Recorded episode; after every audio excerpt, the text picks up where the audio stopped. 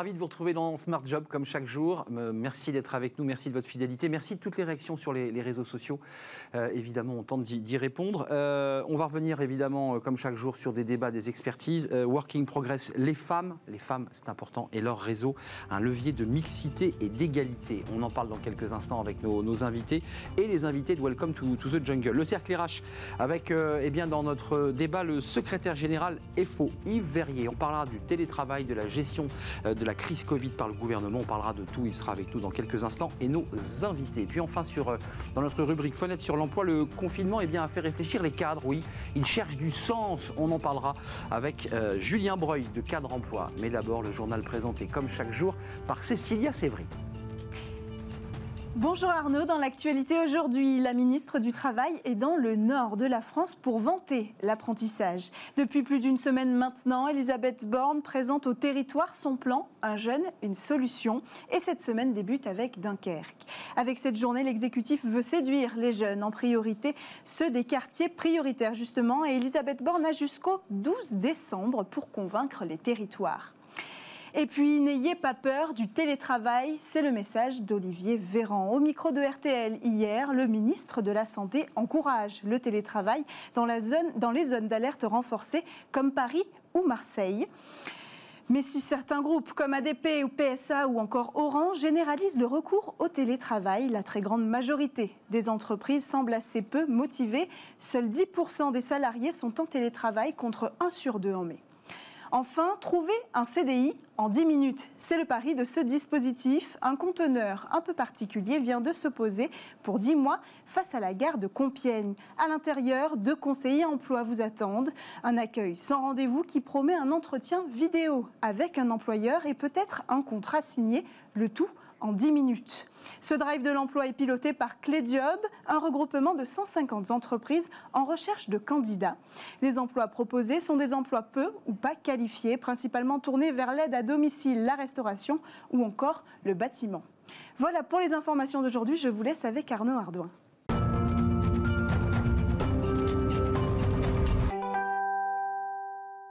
Working Progress, on a un tout petit peu bousculé notre programmation aujourd'hui. Euh, on parle des femmes, euh, de leur réseau avec les invités de Welcome to the Jungle, les invités de Jérémy Cléda. Je suis très heureux de vous retrouver, Jérémy. J'espère que vous allez bien. Euh, il fait un peu froid ce matin. on parle des femmes et on en parle avec votre invité en particulier qui s'engage évidemment pour ces femmes. Oui, bien sûr, et puis plus particulièrement d'égalité professionnelle. Euh, il y a beaucoup de réseaux qui existent en France et aussi des réseaux féminins. Il y en a plus de 500. Euh, ce qui est un chiffre important, mais est-ce que c'est suffisant pour justement permettre une meilleure égalité professionnelle et de briser ce, plafond de verre? Euh, J'ai avec moi Emmanuel Gagliardi. Bonjour. Bonjour. Merci beaucoup d'être là. Vous êtes la, la cofondatrice de l'agence Connecting Women et vous avez aussi écrit un guide sur tous les réseaux féminins. Ce qu'on disait, il y en a 500. Alors peut-être première question, pour les femmes qui, nous écoutent et qui aimeraient s'orienter vers un, comment on fait pour choisir quand il y a tant de diversité possible? Comment faire pour savoir lequel nous correspond le mieux? Déjà, je pense que c'est important de rappeler que les réseaux de femmes se sont créés à chaque fois qu'il y a eu un problème. Donc 1921, euh, les femmes médecins, 1964, euh, les femmes euh, architectes, 1945, les femmes chefs d'entreprise, 2003, les femmes business angels. Donc à chaque fois qu'il y a un problème, un, plafond de verre, une sous-représentation. Donc c'était beaucoup par groupe de métiers au début, hein, c'est ça hein Exactement. Donc du coup, on va retrouver des réseaux par secteur par fonction, femme ingénieure, euh, femme avocate, euh, par entreprise. Aujourd'hui, tout le SBF 120, le CAC 40 a son réseau de femmes pour implémenter la mixité. Et les femmes entrepreneurs aussi qui ont beaucoup de réseaux et beaucoup de réseaux en région parce que ça, il y a un vrai maillage du territoire des réseaux féminins. Donc voilà, c'est dans quel secteur je suis, quelle fonction, est-ce que je suis salarié ou entrepreneur, est-ce qu'il y en a un dans mon entreprise? Tout ça bouge beaucoup. Hein. Le, nombre, on l'a dit, et beaucoup de lois qui sont passées pour euh, mieux représenter les femmes à différents niveaux, et en particulier, par exemple, euh, au conseil d'administration d'entreprise. Euh, vous parlez beaucoup du plafond de verre. Mm-hmm. Est-ce que ce sujet évolue? Est-ce que d'ailleurs vous le voyez dans les groupes que vous pouvez fréquenter ou que vous connaissez? Alors, le plafond de verre, c'est le sujet de prédilection des réseaux de femmes, puisque du coup, il y a un plafond de verre et un réseau de femmes. En gros, c'est ça. Euh, elles travaillent là-dessus par différents moyens. La trilogie des... Elles mettent en, place trois choses.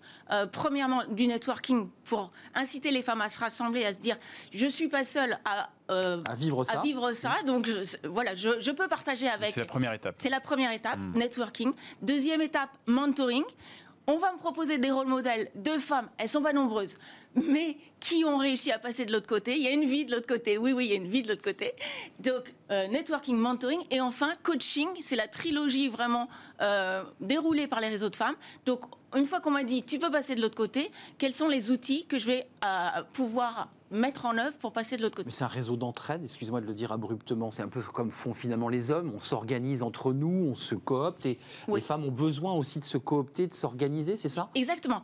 D'autant plus que certains réseaux qui sont des réseaux euh, où se passe beaucoup d'affaires, notamment le Jockey Club, notamment l'Automobile Club de France, notamment, mais pire que ça, notamment le Travelers, sont interdits aux femmes. Bah Donc, au bout d'un moment, on se dit qu'est-ce qu'on fait? Est-ce qu'on fait le pied de grue en attendant que la porte s'ouvre ou est-ce qu'on s'organise? Bah voilà, les femmes ont dit on s'organise. Et, justement, c'est une question que je vais vous poser parce qu'on voit qu'il y a de plus en plus de réseaux féminins qui s'ouvrent aux hommes. Oui.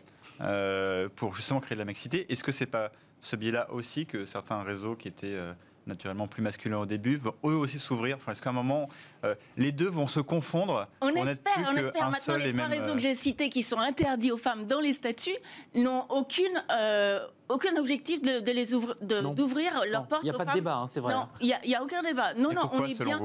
Sous, sous, euh, on, est bien, c'est traditionnel comme ça, on est bien entre nous, donc créez vos réseaux. La voiture, c'est les hommes, voilà. Exactement, on, est, on, est, vraiment dans les stéréotypes. Alors les femmes, elles s'ouvrent aux hommes, ce qui est bien stratégiquement, parce que s'ouvrir aux hommes, c'est déjà prendre en compte que la mixité, ça se fait à deux. Euh, et ensuite, elle s'ouvre aussi aux hommes dans leur bord, dans, dans leur conseil de surveillance dans, ces réseaux-là. Et donc, du coup, ça fait bah, des avocats de la mixité, euh, souvent haut placés, et c'est très bien pour la visibilité, pour l'influence, pour le lobbying qu'on a à faire autour de ce sujet. Qu'est-ce qu'il faut aux femmes pour, que vous le disiez tout à l'heure, il y a un monde de l'autre côté, pour celles qui passent de l'autre côté? Quelles sont les qualités qu'il faut avoir pour passer de l'autre côté? Alors, il y a des qualités. Comprendre les codes. Ça, c'est le premier truc qu'apprennent les réseaux, c'est euh, bah voilà, la nice girl, la, bonne élève, on n'est plus en cours quoi. Maintenant, c'est le monde de l'entreprise. Ton CV, ça suffit plus pour monter. Il faut, il faut, il faut un bon réseau. Il faut comprendre les codes. Il faut comprendre l'intelligence politique. Il faut un minimum d'assertivité, de charisme. Et c'est tous ces soft skills là qu'on apprend aux femmes qui ont tendance plutôt à faire hmm. euh, les bonnes élèves, à bien faire les dossiers. Faut casser le mur quoi. Faut tout péter. Faut, faut vraiment euh, travailler ces soft skills pour passer de l'autre côté. Et et, justement, bah, souvent, on a besoin de représentation hein, pour, euh, euh, pour s'inspirer, etc. Vous parlez de rôle modèle.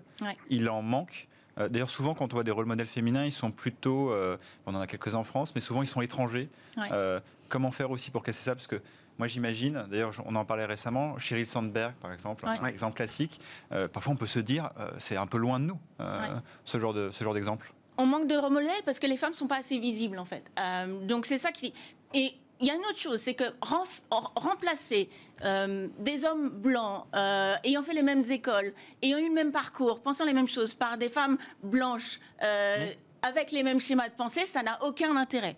D'accord? Donc il faut aussi des rôles modèles qui, et c'est ça aussi qu'on va un peu chercher dans, les femmes, c'est des, rôles modèles diversifiés, des rôles modèles avec des, nouvelles idées d'innovation. Mm. Pourquoi on, on, aime aussi solliciter les réseaux de femmes parce que ce sont des groupes minoritaires. Les groupes minoritaires sont force d'innovation. Donc c'est pour ça aussi qu'on va les solliciter. De même qu'on va solliciter les jeunes, les femmes et les jeunes. Donc les rôles modèles, oui, mais des rôles modèles nouveaux, diversifiés, euh, pas, euh, pas dans le même moule que euh, les rôles modèles masculins.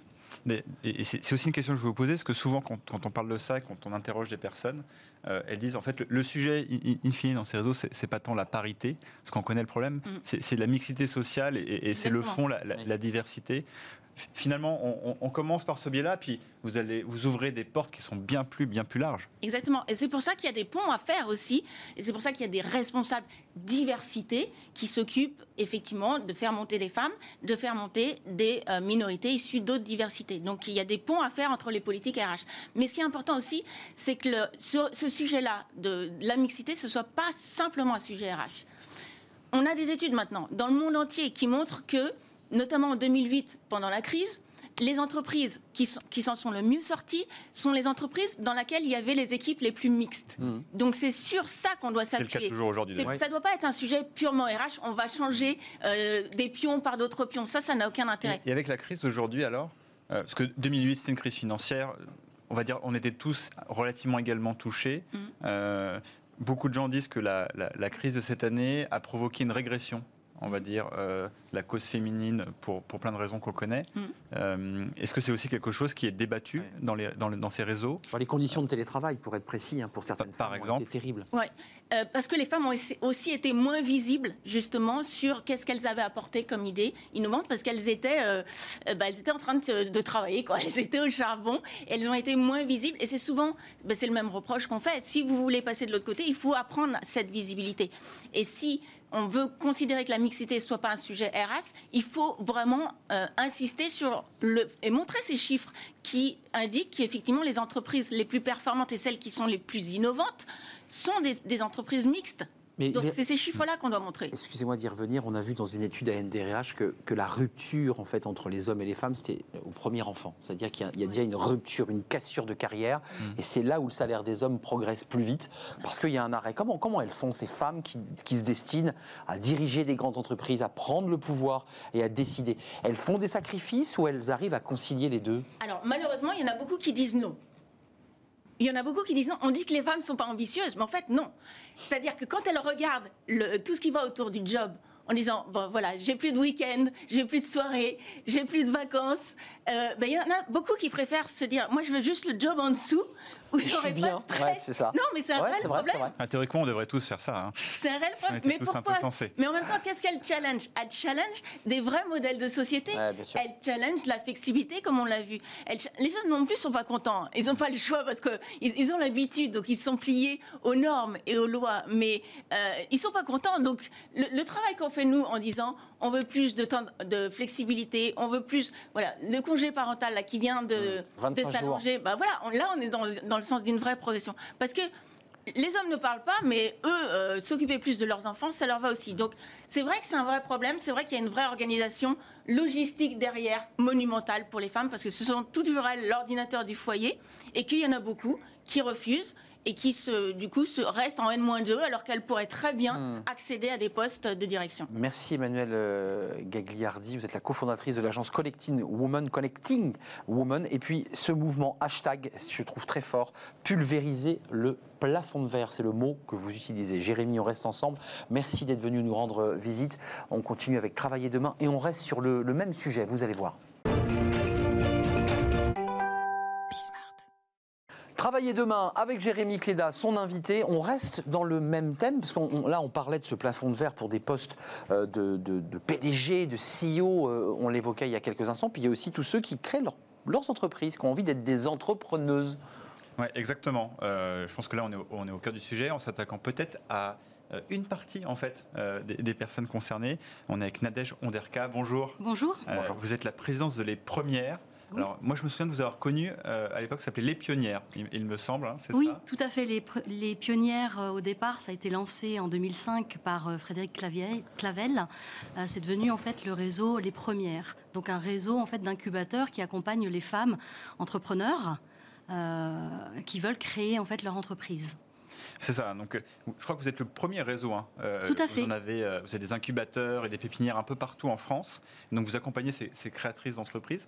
Comment ça fonctionne concrètement euh, Je suis créatrice d'entreprise, en tout cas j'ai envie de l'être. Je viens, je viens chez vous. Euh, comment je peux être aidé, être accompagné euh, Surtout quand j'ai par exemple peu de réseau, j'ai une bonne idée, mais je ne sais pas forcément comment la transformer en un, en un projet viable d'entreprise. Alors il faut savoir qu'on est présent en fait sur tout le territoire déjà au niveau métropolitain, ultramarin. On a ouvert l'année dernière un, un nouvel incubateur qui est le premier incubateur féminin en Guadeloupe. On a également une présence au Luxembourg et une ouverture prochaine euh, au niveau du Congo. Euh, pour euh, créer son entreprise, surtout, il faut s'entourer. Donc, on dit aux femmes n'hésitez pas, osez, osez demander, osez venir, osez frapper à la porte des différents réseaux. Euh, nous accompagnons en fait les femmes avec des, formations euh, aux différents stades en fait de la création de l'entreprise. Donc il y a la partie anté-création mmh. avec une formule qui s'appelle euh, Start, c'est deux jours pour en fait valider sa posture d'entrepreneur et le projet. Est-ce que le projet tient la route, basiquement? Exactement. Exactement. Et est-ce que ce que il y a évidemment plein d'incubateurs, il y en a énormément, et depuis en plus 5-6 euh, ans où en plus les, startups et les créations d'entreprises sont, sont, un peu plus à la mode, c'est vrai, il y en a beaucoup. D'ailleurs, euh, moi-même, je suis passé par ce, type de structure à l'époque. Euh, est-ce qu'il y a une spécificité dans votre réseau à ce que ça soit destiné aux femmes? Est-ce qu'il y a une différence dans ce que vous leur apprenez, ce que vous leur communiquez par rapport à des incubateurs, on va dire, plus classiques ou plus généralistes Vous voulez dire dans le sens où c'est destiné euh, aux, femmes, aux femmes ou équipes mixtes Plus de confiance et un travail aussi sur la psychologie, sur l'aide Il y, a plus de confiance et il y a le fait d'être également euh, entre femmes hmm. euh, pour poser les questions, pour se faire accompagner. Il y a cette bienveillance qui est vraiment hmm. importante qui dans les réseaux aussi féminins. Les créatrices. Exactement.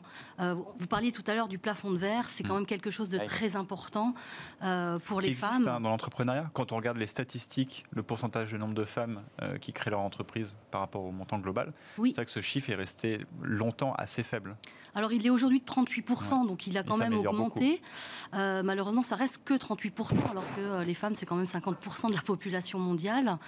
il y a toujours en fait ces freins, ce plafond de verre. et puis aussi, on voit que dans les levées de fonds, hein, dans les entreprises dans la tech, les entreprises créées par des femmes, c'est seulement 2% des levées. Et, Là, je vous entends beaucoup. Et comment vous expliquez ça? C'est euh, parce que peut-être aussi que les, sources de financement sont majoritairement, on va être concret, gérées par, euh, par des hommes. Euh, et, est-ce qu'il y a aussi c'est, tous les parties prenantes qu'il faut éduquer à ces sujets? L'écosystème de la création. aussi peut-être un peu, un peu renouvelé. Sujet sensible d'ailleurs. Effectivement, ça reste structurel puisqu'on voit qu'à pitch égal sur, sur un pitch similaire, les investisseurs vont davantage faire confiance à des hommes. vous avez fait le test, vous avez pris un vous avez pris une femme, ils ont le même pitch, les mêmes mots. C'est l'homme qui est favorisé. similaire, oui, il y a cette confiance supplémentaire euh, accordée aux hommes. Et comment alors justement parce que on sait que le financement c'est une, une, partie critique pour la plupart des entreprises pour se développer.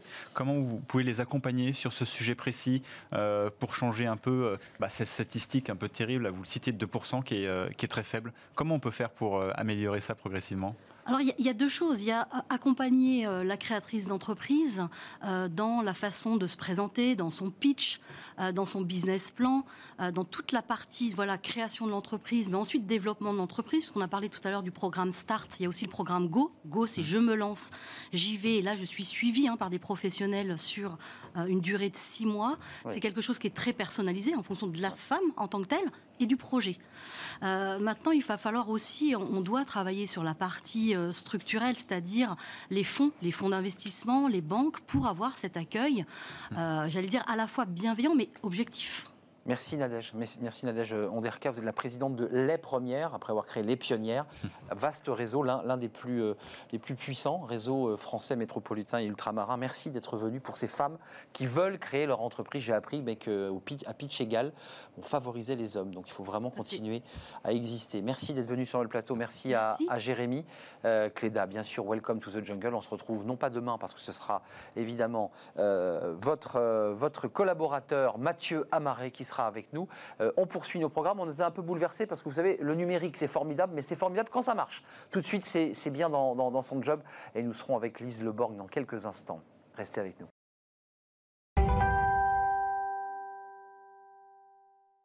Voilà, on revient sur nos pieds avec Bien dans son job, qui est le début de notre rubrique. Vous connaissez ce, rendez-vous. Euh, euh, bien dans son job, ça peut être le coaching, des conseils pratiques, des conseils RH, mais aussi des conseils juridiques. Nous sommes avec euh, Lise Leborgne, avocate au barreau de Paris. Vous la connaissez, elle est déjà venue plusieurs fois dans notre émission. Elle est avec nous en visio, spécialiste en droit du travail. Lise, merci d'être avec nous. On a réussi à se connecter. Vous avez vu, c'est magique hein, quand même la, technologie, mais c'est parfois capricieux. en effet. On, on parle d'un sujet évidemment dans le contexte de ce que nous avons vécu euh, euh, vendredi, euh, de ce rapport entre le religieux, la religion, son exercice et l'entreprise. Ça, c'est un sujet sur lequel ben, les avocats, évidemment, ont parfois plaidé des, des dossiers. D'abord, est-ce que vous pouvez nous expliquer les règles claires que l'on fixe en entreprise sur le religieux dans l'entreprise? Alors, le religieux dans l'entreprise, euh, il n'est pas interdit. Souvent, on, a tendance à croire euh, l'État est laïque. En France, nous sommes un État laïque, donc la, religion n'a pas sa place. C'est faux. C'est vrai dans le service public. Dans le service public, il y a le principe de laïcité, c'est l'article premier de la Constitution. En revanche, dans une entreprise privée, on a le droit d'avoir une religion et aussi on a le droit de manifester sa religion. C'est vraiment le principe. Ensuite, il y a des tempéraments qui ont été apportés au fil du temps par la jurisprudence ou par la loi, justement pour venir tempérer ce principe et ne pas heurter les autres libertés euh, des autres salariés qui, eux, n'ont pas de religion.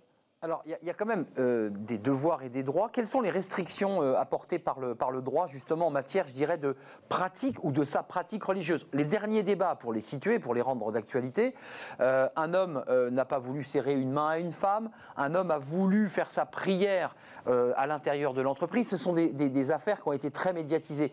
Quels sont les cadres légaux en la matière? Alors effectivement, euh, vous avez les trois principaux faits religieux, ce sont euh, le fait de vouloir faire sa prière en entreprise, euh, de ne pas vouloir obéir à une femme ou travailler avec une femme, ou encore le jeûne en entreprise. Par exemple, aujourd'hui, un jour de Kippour. alors, vous avez un principe qui a été institué par la loi travail en 2016 qui concerne principalement la manifestation esthétique, enfin physique de la religion, c'est-à-dire tout ce qui est port de signes religieux en entreprise. Désormais, vous pouvez introduire une clause de neutralité dans votre règlement intérieur. Ça, c'est la loi de 2016. Ça veut dire que euh, selon euh, les, conséquences sur le fonctionnement de l'entreprise, vous pouvez négocier avec vos représentants du personnel une clause de neutralité pour interdire ou au moins tempérer le port de signes euh, religieux dans l'entreprise, notamment le voile ou la barbe. C'est ce qui est le plus souvent euh, maintenant le, signe qui pose le plus de problèmes. Ça, se conjugue au masculin. Avant, c'était le voile. Maintenant, on a beaucoup de jurisprudence sur le port de la barbe en entreprise. Alors justement, Lise Leborg, cette question de la barbe euh, a posé des difficultés parce que la barbe est autorisée. On peut avoir une barbe de trois jours. La question est de savoir quelle est quoi La taille de la barbe, qui pourrait être un signe ostentatoire d'une appartenance au salafisme, pour le dire simplement?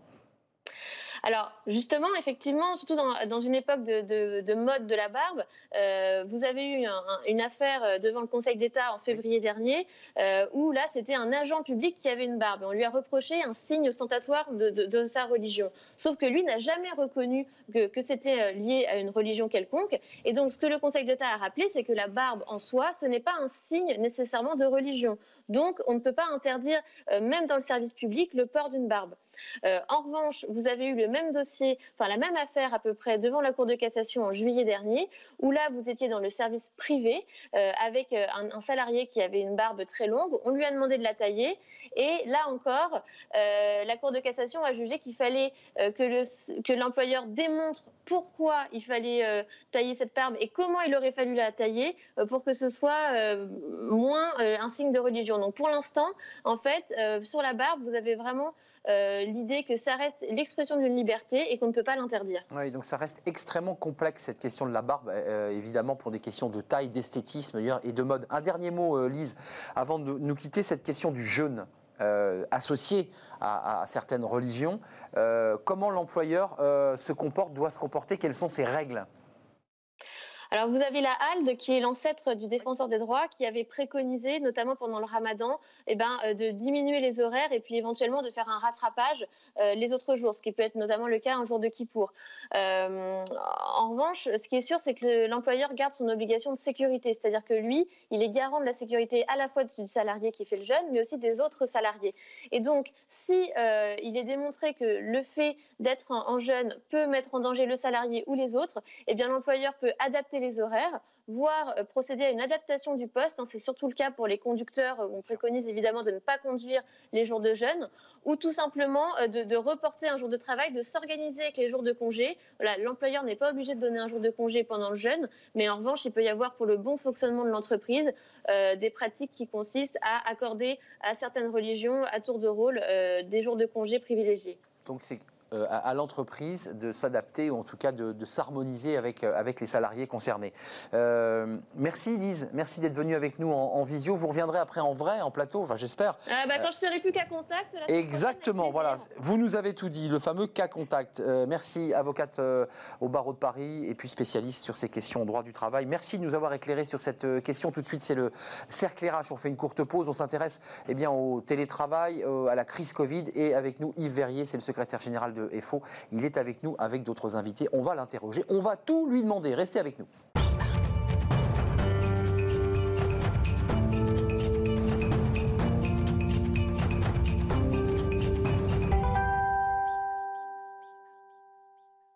Le cercle RH, notre débat quotidien. Vous connaissez notre rendez-vous. Je vous présente mes invités. On va parler du télétravail. On va parler évidemment de cette période euh, difficile, cette nouvelle période euh, de, eh bien, de crise sanitaire avec euh, des rumeurs de reconfinement. On va en parler évidemment. Et puis c'est aussi la gestion de cette crise Covid par le, gouvernement. Beaucoup de sujets sur la table, comme on dit. Yves est avec nous. Merci d'avoir fait un détour par le plateau de Smart Job, secrétaire général de la Confédération générale des, de FO, non pas de la CGT. Je ne sais pas pourquoi j'ai écrit la CGT. C'est la Confédération Générale du Travail, Force Ouvrière. Force Ouvrière, vous voyez, je l'avais dit en entier. Je, me suis embarqué, je me dis, je dis une bêtise, pas du tout. Deux FO, euh, merci d'être avec nous parce qu'il y a plein de sujets, notamment, notamment les négociations entre les partenaires sociaux, patronaux et euh, salariaux, sur cette fameuse charte, règle du télétravail. On en parle avec vous dans quelques instants. Nicolas Bouzou, merci. Merci à vous. Économiste, directeur du cabinet de conseil Asteres. Et votre dernier livre, vous avez fait un livre qui avait été très remarqué auparavant euh, sur l'entreprise, là vraiment très, très entreprise. Là, c'est l'amour augmenté. Euh, nos enfants et nos amours au 21e siècle, édition de l'Observatoire. Vous démarrez par une simple anecdote. Ça démarre tout simplement, on est au restaurant avec des vieux amis de collège. Et puis on se regarde tous, on a tous pris 30 ans à peu près. et vous dites, voilà, on a le panel d'une société qui a complètement été bouleversée. Euh, certains sont restés mariés, c'était votre cas, vous le racontez dans le livre. Euh, votre autre ami, votre peut-être peut-être ex-petite amie, bah, elle est mariée, puis tous les autres ont été traversés par des divorces, des rencontres grâce à Internet. Donc c'est cet amour augmenté. Puis vous allez beaucoup plus loin puisqu'il est question de PMA, de GPA, des sujets très sensible. On va en parler. Et d'ailleurs, ça fait écho avec le débat qu'on va avoir. Hein. Euh, le télétravail, le numérique qui modifie évidemment euh, notre rapport au, travail. Puis nous serons euh, en webcam avec un, invité. Alors, Romain Rostagna, il est le cofondateur et PDG du Club Employé. C'est une structure, vous êtes des, jeunes créateurs, créés en 2017, qui s'est beaucoup investi sur la santé au travail pendant la période de, de confinement, qui est un autre sujet puisqu'on parle de burn-out. D'abord, Yves Verrier, un mot avant de parler de télétravail, parce qu'on est dans l'actualité il y a des sons de cloche différents. On a Jean Castex qui dit la porte est ouverte sur un potentiel reconfinement, il l'a dit il y a quelques jours. Olivier Véran qui réagit à Esther Duflo pour resituer cette prix Nobel d'économie qui dit qu'il faut faire du confinement préventif dans l'hypothèse qu'on ait une période de Noël plus ouverte sur le plan de la consommation. Et puis euh, Elisabeth Borne, là, dans le Nord, à Dunkerque, qui dit bah oui, effectivement, cette question du reconfinement est sur la table. Qu'est-ce que vous en pensez, vous, d'abord de ces pas de deux et de ces inquiétudes? J'imagine que ça vous inquiète et que ça, inquiète les salariés. Bah, c'est démonstratif, euh, en tout cas pour le moment, que du côté des pouvoirs publics, on ne maîtrise pas bien euh, l'évolution de, l'épidémie pour des raisons que moi je ne commande pas. Je ne suis pas médecin, je ne suis pas euh, virologue, épidémiologiste, donc je n'ai pas d'avis en tant qu'organisation syndicale là-dessus. Nous, ce qui nous importe, c'est à la fois, premièrement, la santé, euh, et en particulier euh, de la population, mais des salariés, quand ils vont et quand ils travaillent, donc qui ne doit pas être mise en péril. Ça, c'est, euh, j'ai envie de dire, le combat de tous les jours. C'était vrai avant, c'était encore plus vrai aujourd'hui. Le problème, c'est qu'on est dans une configuration plus massive, hum. donc qui a posé ce problème, qui a conduit à ce que, faute d'être en capacité de protéger euh, la santé du risque de contracter l'épidémie euh, parce qu'il n'y avait pas de masque dans un premier temps, euh, hum. parce qu'il n'y avait pas suffisamment de gel. Vous êtes critique là, sur ce plateau. Vous dites la gestion gouvernementale de ce Covid, je la trouve un peu quoi Vous la, vous la situeriez comment? Hésitante, non, mais à, à il y a eu des injonctions contradictoires, des atermoiements, des hésitations, mais qui tiennent peut-être aussi à ce que scientifiquement on ne maîtrise pas exactement ce qu'il en est aujourd'hui. Donc euh, le confinement a été la solution au mois de mars pour arrêter euh, Et on, on en reparle. la propagation de l'épidémie. Si on devait en arriver là, ce serait dramatique parce qu'on le sait que un, bon, les salariés n'ont pas du tout envie d'être confinés, ils préfèrent aller au travail, mais en sécurité. la question, c'est de ne pas y aller avec la peur au ventre. Euh, mais donc, il y a cet enjeu-là euh, du quotidien, j'ai envie de dire, le lien social. Et puis notre économie. Et puis, il y a l'enjeu de l'économie et donc du devenir de l'économie, de l'activité, des emplois demain. Donc, personne n'en a envie. Maintenant, personne n'a envie que euh, les plus vulnérables, les plus fragiles soient, touchés, et, touchés gravement. Donc voilà, on est dans cette tension.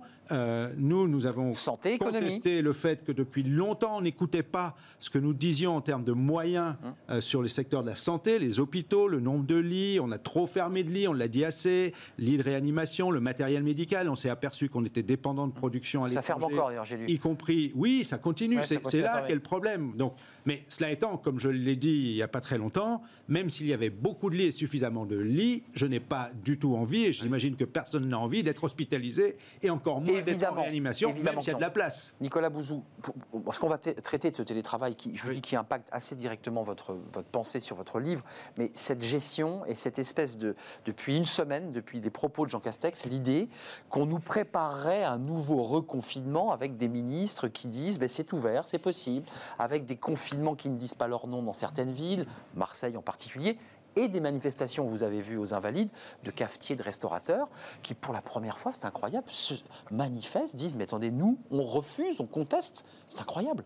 Non, c'est pas incroyable euh, du tout, parce que nos amis restaurateurs, alors ceux qui sont à Aix et Marseille sont dans une situation catastrophique et les autres sont très inquiets, mais de façon plus générale, moi je critique pas la gestion sanitaire et économique du gouvernement depuis le début, parce que c'est je ne suis pas euh, médecin non plus, et surtout on fait face, enfin, le plus grand spécialiste au monde du, du, Covid-19 travaille dessus depuis moins d'un an. Donc je crois qu'il faut quand même avoir en tête qu'on est dans quelque chose de très nouveau. Sur la gestion économique, je trouve que depuis le début de la crise, elle a été tout à fait remarquable, excellente. Je pense que la France est peut-être même le pays qui gère le mieux du point de vue économique cette crise. Mais j'ai du point de vue économique. Du point de vue économique. Non, non, mais d'accord. Sur le point de vue sanitaire. Soutien aux entreprises, PGE, chômage partiel, euh, voilà. Tout ça est formidable et, la France est le pays qui protège le plus au monde ses salariés et ses entreprises. En revanche, il y a un point qui m'inquiète beaucoup, c'est que les annonces de restrictions euh, supplémentaires, évidemment à Aix-Marseille, mais aussi dans d'autres métropoles, y, compris euh, Paris, ont eu un effet psychologique catastrophique sur les dirigeants d'entreprise. Je le vois depuis le milieu de la semaine sur les embauches, sur l'investissement. Il y a vraiment un, changement qui s'est fait dans, les têtes, qui avait été complètement sous-estimé par le gouvernement, que j'avais moi-même euh, tout à fait sous-estimé. Je ne pensais pas que ce serait euh, aussi fort. Et donc là, je pense que nous avons un, sujet. Je m'en suis ouvert au ministre de l'économie et au président de la République avec l'argument suivant. Je leur ai dit. Euh, vous avez fait un plan de relance qui me semble tout à fait excellent. Euh, et là, on risque en réalité de casser complètement l'effet de ce plan de relance. Donc je suis très inquiet. Je sais que c'est très difficile, évidemment que c'est très difficile, bien sûr.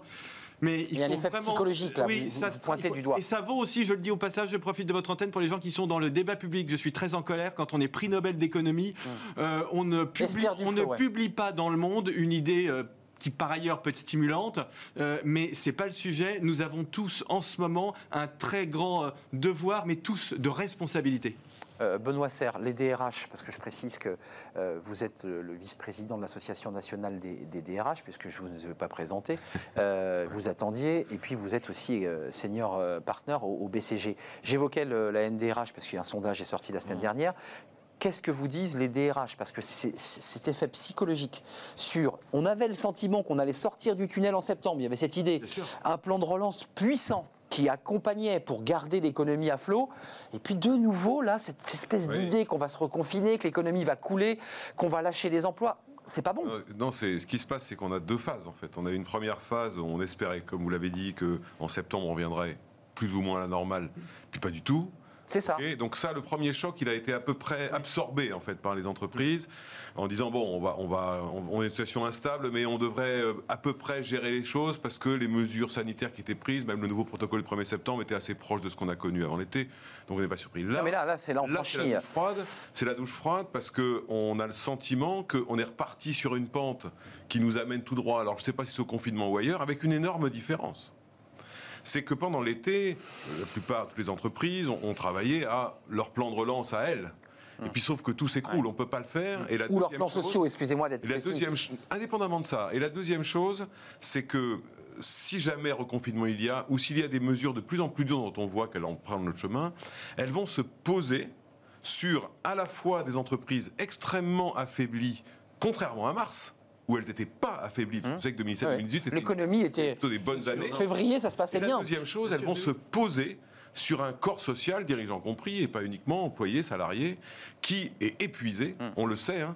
Euh, on sait que le confinement a littéralement épuisé les gens, Bien sûr. psychologiquement, et, puis, qui euh, est anxieux et qui surtout voit apparaître le spectre, effectivement, de la perte d'emploi, de l'instabilité. Oui, parce que c'est de ça dont il est question. Du doute, parce que l'une des questions, et pour finir là-dessus, les DRH et les dirigeants d'entreprise ont essayé, dès la rentrée, malgré le nouveau protocole sanitaire, de donner un peu de perspective. Bah oui, bah oui. Or là, un peu de lumière au bout là. On est incapable de le faire. Alors même si, dans l'enquête qu'on a faite avec les DRH que vous avez cité, pour le moment, les DRH nous disent le sujet de réduction effective, c'est pas. C'est pas dans les items hein, Mais je crains malheureusement que ce soit juste reculer pour mieux sauter. C'est-à-dire qu'aujourd'hui, on est incapable de vous dire à quel niveau, quel type de décision on va devoir prendre, quelle position. On est dans le flou. Vous avez vu les statistiques, il y a à peu près 300 plans sociaux qui sont en cours, couvrent un peu plus de 50 000 emplois, ce qui pour chacun des individus est beaucoup. Il ne correspond pas aux 800 000 annoncés par la Banque de France. Mais alors les 800 000, attention, il ne faut pas mélanger les emplois détruits et les emplois non créés. Non créés. Et le vrai sujet, il est sur les emplois non créés. Yves Verrier, rentrons dans le vif du sujet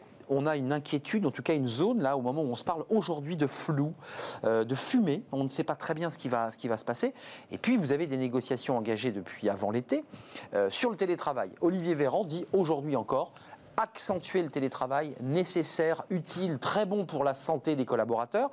Vous en êtes tout de votre négociation? Parce qu'avant l'été, le MEDEF disait, alors hors de question d'ouvrir une, enfin, un accord euh, interprofessionnel. Et puis en septembre, le 11 septembre, ils ont dit bah, finalement, on va ouvrir cette négociation, on va avancer. Euh, vous en êtes tout On n'arrive pas à savoir. Qu'est-ce qui se dit dans ces face-à-face euh, syndicaux? Bah, La question du télétravail, euh, elle était posée avant le, confinement et la mise à travailler à domicile, parce qu'on a dit du télétravail, mais brutalement, on a mis des millions de salariés à travailler à domicile sans que les choses n'aient été préparées. Ce qui ne correspond pas à l'idée qu'on se fait et qu'on se faisait du télétravail. Jusqu'à maintenant, il y avait quoi 10 à 15% maximum hum. de salariés qui, euh, à un moment ou un autre, travaillaient en télétravail.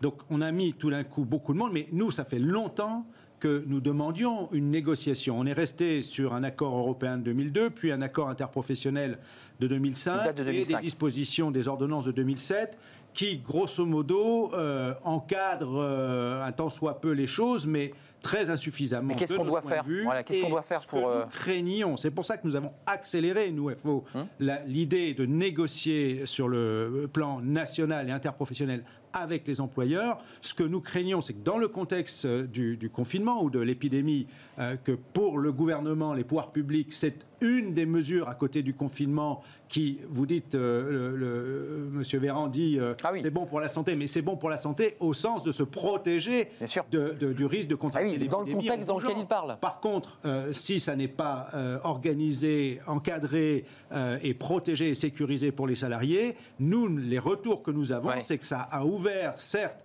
pour un certain nombre. Vous allez énerver les DRH, hein, parce que moi, ils viennent sur le plateau, ils ont a tout fait. Ça a aussi généré beaucoup de, euh, conséquences d'ordre psychologique, d'inquiétude sur l'emploi. Donc, euh, nous, ce que nous voulions, c'est euh, éviter qu'on donne systématiquement la main au gouvernement pour qu'il décide de façon unilatérale. Et redonner aux partenaires sociaux. Que nous, on reprenne la main. Et c'est là qu'avec les employeurs, on a un peu du mal, parce qu'ils s'étaient habitués euh, depuis quelques années à ce que le gouvernement prenne des mesures qui étaient plutôt favorables aux entreprises. Donc, euh, grosso modo, pour les employeurs, ils sont faire. Enfin, le plan de relance est plutôt favorable aux entreprises. Bah, bien sûr. Mais, ils ont, ils ont... aux salariés, donc de fait. Oui, mais nous essayons de les convaincre que nous avons intérêt, y compris du point de vue de l'activité des entreprises, de le cadrer. ce qu'on s'accorde sur l'encadrement du télétravail. Nicolas Bouzou, juste pour faire un tout petit peu de philosophie, il relie à votre livre, euh, L'amour augmenté. Là, le télétravail, c'est du travail augmenté, c'est une autre manière de travailler. Mm. Est-ce qu'on est en train, à travers ce numérique, pour, prendre un tout petit peu, mettre la caméra plus haute, de, de transformer et que le Covid accélère tout ça? On est en train de basculer parce que la société se transforme. Oui, c'est exactement ça. Moi, ça fait euh, longtemps que je pousse au télétravail. Je l'avais fait notamment dans le livre La comédie humaine que vous avez cité euh, tout à l'heure, parce que au fond, je voyais le, télétravail comme quelque chose qu'on pouvait proposer aux salariés, comme un moyen de mieux concilier leur vie professionnelle et leur vie privée. Et je le voyais aussi comme un moyen de pousser les entreprises à donner davantage d'autonomie aux, gens euh, euh, pour qui c'est pas si simple d'ailleurs. Hein. Bien sûr, le télétravail n'est pas possible pour tout le monde. On a appris deux choses avec la crise, avec ce télétravail forcé. On a appris d'une part que le télétravail c'était formidable, mais que ça devait rester limité dans le temps, y mmh. compris dans la semaine. Alors on peut aller assez loin, on peut aller jusqu'à deux jours, deux jours et demi. L'hybridation. Mais, mais évidemment, une hybridation, il faut les deux. Moi, je l'ai vu dans mon entreprise. Les gens, ils ont adoré le télétravail, mais ils avaient tellement envie de revenir au bureau. Et ouais, c'était parler, discuter. Mais bien sûr, de se voir, etc. Donc ça, c'est la, première chose. La deuxième chose, c'est que le télétravail, ça nécessite, et ça, c'est pour vous, ça nécessite un management qui est adapté au télétravail et pour être désagréable pour une fois avec les entreprises, ça ah. nécessite un management de très grande qualité, un management basé sur le leadership, Là, sur la sujet, hein. conscience. Et nous n'allons pas nous mentir, il y a en France, bien sûr, un sujet de management. Pas de, qualité du management. Excusez-moi pour être abrupt, pas le chef Aillon, quoi. Pas, celui qui passe son temps à. Euh, l'autorité, c'est formidable, à guéret, tirer les gens vers le haut. L'autoritarisme, c'est nul, c'est tirer les gens vers le bas. Malheureusement, il y a parfois plus d'autoritarisme que d'autorité. Euh, vous allez répondre. Juste quand même préciser que ce sondage à NDRH, qui, a été très commenté dans, les médias, que vous avez porté d'ailleurs dans, les médias, indiquait, et ça c'est pour Yves Verrier euh, et, les syndicats en général, vous dites comme Elisabeth Borne, il faut accélérer, les négociations c'est long, on perd beaucoup de temps. On n'a pas le temps d'avoir des négociations qui traînent sur des sujets. C'est un des thèmes de la NDRH. Et vous avez Yves Verrier, le secrétaire général des Faux. Ça tombe bien. Yves Verrier, j'ai eu la chance de le rencontrer. Mais vous vous connaissez. Euh, non, plusieurs choses sur le télétravail. La première, c'est qu'aujourd'hui, il y a des centaines d'entreprises qui se sont lancées dans ce mouvement parce que cette crise ne révèle rien, elle accélère un certain nombre de choses, dont le télétravail. Le deuxième point, et je rejoins Nicolas Bouzou là-dessus, pour observer, parce que j'ai la chance d'être à un endroit où je peux observer beaucoup d'accords, et j'ai rencontré quasiment tous les DRH qui sont en train de négocier des accords, les petites et les grandes. Le cas de PSA est un cas très particulier. Ils étaient partis en full remote, c'est-à-dire ils étaient partis à... Ils reviennent un peu d'ailleurs. Tous les autres, et c'est là où je rejoins le, le sujet de l'accord national interprofessionnel qui est demandé, tous les autres euh, sont en train de négocier des accords de télétravail. Qui prévoient le volontariat, qui prévoient la réversibilité, qui prévoient que c'est de l'hybridation, etc., Puis le troisième point, qui est très important, c'est que ce télétravail ou cette, ce développement du télétravail, il s'accompagne de manière quasi systématique de deux autres projets dans l'entreprise en même temps qui sont, un, la transformation managériale, parce que la conscience qui fait que le management à distance, le management de télétravail n'est pas le même, notamment en distinguant les activités individuelles et les activités collectives. Mmh. Donc, premier projet qui va avec la transformation Donc des formations euh, pour les managers. projet qui monte très très fort et que j'ai vu absolument partout, c'est la transformation immobilière. Le ah vrai, un, un grand sujet très important, ça va être quelle est la place quelle est la configuration, quel est le rôle du site du bureau demain? C'est ça. Je pense que si ces trois éléments-là sont réunis, alors le développement du travail, travail sera, euh, sera réussi. Quant à l'affaire de l'accord national interprofessionnel, j'ai vu que le MEDEF avait un tout petit peu évolué. Ah oui, il a avancé. En indiquant qu'il souhaitait éventuellement une non, négociation. Oui, mais. Mais euh, non prescriptif mm. et non normatif. C'est ça. Je ne vous cache pas que, comme pour les DRH, il n'y a rien de pire que ce qui est ni prescriptif mm. ni normatif. Parce que du coup, mais la crainte que nous avons, et on l'a exprimé très franchement dès le début, c'était de dire attention, il y a un mouvement qui est lancé. Nous savons qu'en France, on est assez en retard dans la culture du télétravail.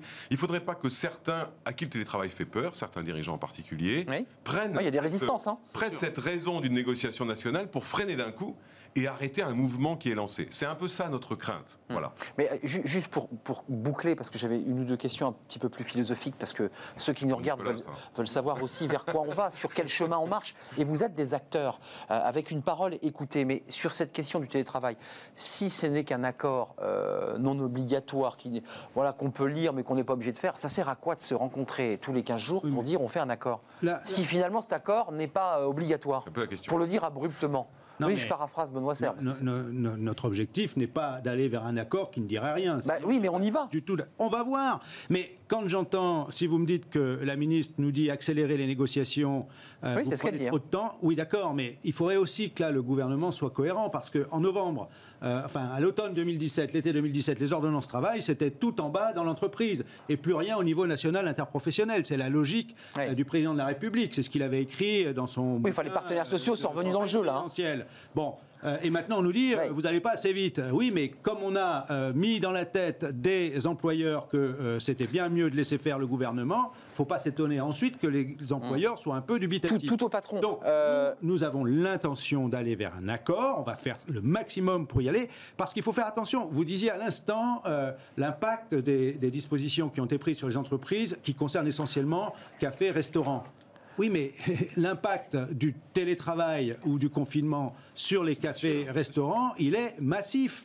Et euh, une grosse part de l'activité des hôtels, enfin moins des hôtels, mais surtout cafés, restaurants, a été euh, diminuée du fait notamment du télétravail et, ça continue en ce moment. Bon, donc euh, je ne dis pas qu'il faut retourner au travail sur son lieu de travail avec une heure de transport en commun parce qu'on va aller en temps. C'est ce que disent les salariés. Hein.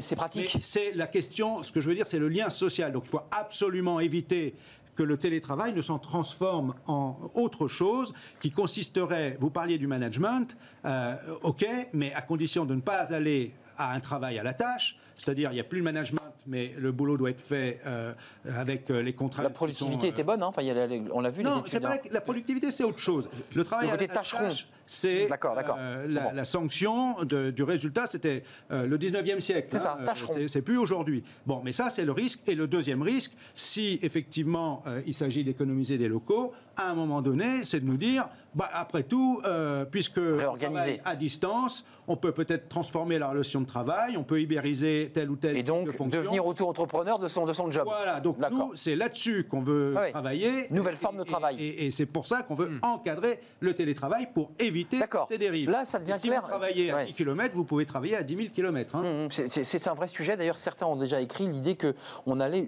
utiliser le système des plateformisations, c'est-à-dire qu'on allait travailler très à distance avec des, des pays à bas coût, parce que c'est un vrai sujet, ça, Nicolas Bouzou. C'est un sujet qui C'est une tentation, même, d'ailleurs. C'est un sujet qui n'est pas assez documenté. Je pense que les économistes, notamment les universitaires, devraient très rapidement se mettre là-dessus. Au fond, le, télétravail, ça a un effet positif, c'est que ça permet d'élargir considérablement le bassin d'emploi. C'est-à-dire que si vous avez une entreprise à Paris, bah, vous pouvez à la limite recruter quelqu'un qui est n'importe où en France ou à l'étranger. Donc on voit que ça peut être une chance et du point de vue macroéconomique c'est efficace, mais en même temps du point de vue social, ça peut poser un, un véritable sujet de délocalisation d'emploi, y compris pour des raisons d'ailleurs fiscales, parce que cette question-là de la compétition fiscale n'est pas claire. Mais je vais vous dire, puisque je suis quelqu'un d'honnête et de rigoureux, les, revendications de, non, mais de FO avec lesquelles je suis assez souvent en désaccord, mais telles qu'elles sont exprimées ici, ça me semble extrêmement euh, justifié et raisonnable. Non, non, mais euh, très honnêtement. Hum, raisonnable et justifié. Enfin, je les partage, euh, tel que vous l'avez exprimé, je partage. Ce sont des garde-fous qui protègent les salariés. Oui, bien sûr. À chaque fois qu'on peut éviter, je je sais pas, dans la semaine, quand beaucoup de salariés qui ont une heure, deux heures de transport en commun, il est clair que si un jour ou deux par semaine, il n'y a plus cette contrainte, ça allège y compris ah euh, la charge que représente le travail. Benoît Serre, souvent c'est clair. C'est pas le travail qui est difficile, c'est le temps de transport pour y aller. Hein. Je souscris à ce que dit euh, Yves Verrier sur ce point-là comme Nicolas Bouzou. Le, risque auquel nous sommes confrontés, si on a une généralisation du télétravail partout et sans mesure, hmm. euh, c'est quand même ce qu'on appelle la mondialisation des compétences, c'est-à-dire que la dérégulation complète. Les, employeurs raisonnent coût-compétences. Donc l'un des enjeux, par contre, puisqu'on a un commissariat au plan maintenant, hmm. l'un des enjeux, c'est quand même d'avoir un niveau de compétence tel qu'il est plus intéressant de recruter en France qu'ailleurs. Ça, c'est un premier point. Hmm. Heureusement. Voilà. Ça, c'est non, mais c'est un point majeur. C'est un point majeur. On le vit avec des, événements récents. On est décalé par rapport aux attentes de compétences, et ça, c'est c'est une politique publique fondamentale. Le deuxième, euh, le deuxième point par rapport à cela, c'est qu'effectivement, l'hybridation du télétravail, elle est fondamentale pour éviter ce type de, ce type de dérive. Après, je pense aussi, et c'est peut-être un sujet dont vous êtes déjà saisi, euh, certainement les organisations syndicales, moi ce qui m'inquiète, c'est la création de l'inéquité de traitement à l'intérieur de l'entreprise entre ceux qui peuvent et ceux, qui, peuvent, pas, qui ferait réapparaître une sorte de hmm. col blanc, col bleu hmm. d'une nouvelle génération. Vous évoquez le dynamisme. Le numérique à deux vitesses. On est en plein dedans. Et moi, je, pousse, et beaucoup de DRH le font, et je le dis, comme hmm. vous le savez, à plusieurs reprises, lorsque vous entrez dans une négociation de télétravail, négociez en même temps en même temps bah, l'amélioration des conditions de bah travail de ceux qui ne peuvent y recourir. C'est exactement, on cite PSA, c'est exactement. Vous êtes d'accord aujourd'hui, c'est bien. Hein. qui est en train de passer un accord double avec d'un côté le télétravail et de l'autre côté bien-être au travail. Nicolas. Ça, me paraît un point fondamental pour l'unité, la cohérence et donc la cohésion des organisations. Je suis en train d'oublier notre ami qui est en, visio, mais on le réinvitera, rassurez-vous, vous viendrez même en plateau nous, nous parler de vos, actions, mais la, densité du, débat est très très riche. Euh, juste avant de nous quitter, j'avais un ministre, Alain Griset, qui est en charge des PME, qui disait Moi, je sais pas la méthode Coué, mais il y a une petite lumière. Allez quelque part, allez au bout, et moi, je suis là pour aller vers cette petite lumière. Vous l'avez, vous, cette petite lumière, ou vous êtes dans une phase, vous aussi, d'inquiétude? Non, j'ai une très grande lumière, mais euh, assez. Enfin. En fait, je pense que les, je vais être tout à fait honnête avec vous. Je pense que les semaines et les mois qui s'annoncent euh, seront en réalité parmi les plus difficiles que notre pays a traversé. Ça, c'est Bruno Le Maire depuis 45 ans, non, depuis bien avant. Oui, je pense que là, mais les, prochaines semaines et les prochains mois. En revanche, je, je, suis très, très, très optimiste et très confiant à l'horizon de quelques années parce que tout ce qu'on fait là, regardez le télétravail, comme on avance, la transition écologique, comme on avance, la réindustrialisation. Il y a quand même dans le plan de relance des choses qui sont très intéressantes. Euh, vous voyez, la on, on, est et puis le système de santé, on n'en a pas beaucoup parlé, mais le Ségur de la santé, ça a été mm. des grandes avancées pour les personnels soignants. Donc, vous voyez, tout ça, on va en tirer les bénéfices. Donc je trouve que ce qu'on fait, en fait, est assez formidable. On va en tirer les bénéfices d'ici 4 à 5 ans, mais en revanche, là, je suis quelqu'un d'honnête, malheureusement. je peux me tromper, il m'arrive de me tromper. Il faut serrer les dents. Mon diagnostic, c'est que là, vraiment, nous allons passer des mois qui vont être très difficiles. Yves Verrier, vous avez une responsabilité, vous, syndicat, euh, de dire on va dans la rue, on s'oppose. Et, là, là, vous êtes aussi sur une ligne de crête. Est-ce qu'il faut une solidarité face à cette crise majeure? Non, le syndicat, c'est pas on va dans la rue. Le syndicat, c'est pas dans, la, rue. dans la rue quand on n'est pas écouté et pas entendu. Mais si possible, bah, je prolonge ma phrase. pouvoir l'éviter, c'est-à-dire être entendu avant, de devoir aller dans la rue. C'est en tout cas comme ça que Force ouvrière se. J'avais peu de temps, donc je. Non, mais ce que ce que ce que je voulais dire à l'instant, c'est que euh, on vient. Vous avez raison. Euh, attention de ne pas distinguer euh, télétravail mm-hmm. et à deux vitesses.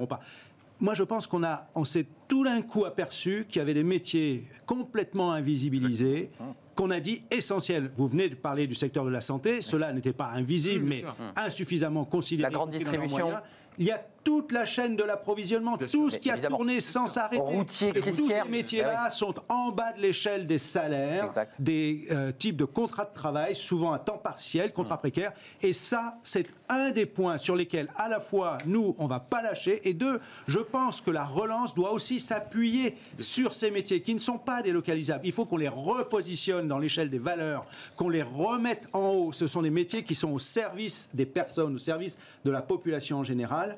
Et donc, je pense qu'il y a aussi à hmm. développer ce type d'emploi, notamment en lien avec la question du grand âge, par exemple. Donc, je pense qu'il y a une part de la relance. Il y a la question industrielle. vous revenez sur la question de des plans la revalorisation de certains métiers. Très inquiétant. Hmm. Mais il y a effectivement ces emplois-là qu'il faut repositionner, revaloriser et s'appuyer dessus, les développer. Je pense que c'est une source euh, de, bien-être de la société en général. Hmm. Et pour ces salariés, c'est essentiel. L'offre et la demande. Merci Nicolas Bouzou, euh, économiste, cabinet Astérès. L'amour augmente Lisez ce livre, c'est à l'Observatoire. C'est une, une vision euh, scientifique et aussi très sociologique parce que ça, vous traverse, parce que vous êtes traversé par, ce, par cette histoire. Et on est aussi embarqué dans cette façon bah, de rencontrer, d'aimer, un peu comme le télétravail percute notre manière de travailler. Eh bien, on aime différemment et vous le racontez dans, dans ce livre qui vient de sortir. Benoît Serre, merci. Vous reviendrez évidemment vice-président de l'ANDRH. C'était un plaisir. Et Yves Verrier, merci d'être venu sur le plateau. Vous revenez évidemment quand vous le souhaitez parce que évidemment dans les mois qui viennent, les choses vont être un peu difficiles compliqué. On aimerait bien avoir votre, votre point de vue, votre regard avant d'aller dans la rue, évidemment. tout de suite, c'est fenêtres sur l'emploi euh, et on parle des cadres. Les cadres, évidemment, qui réfléchissent, qui cogitent. C'est tout de suite.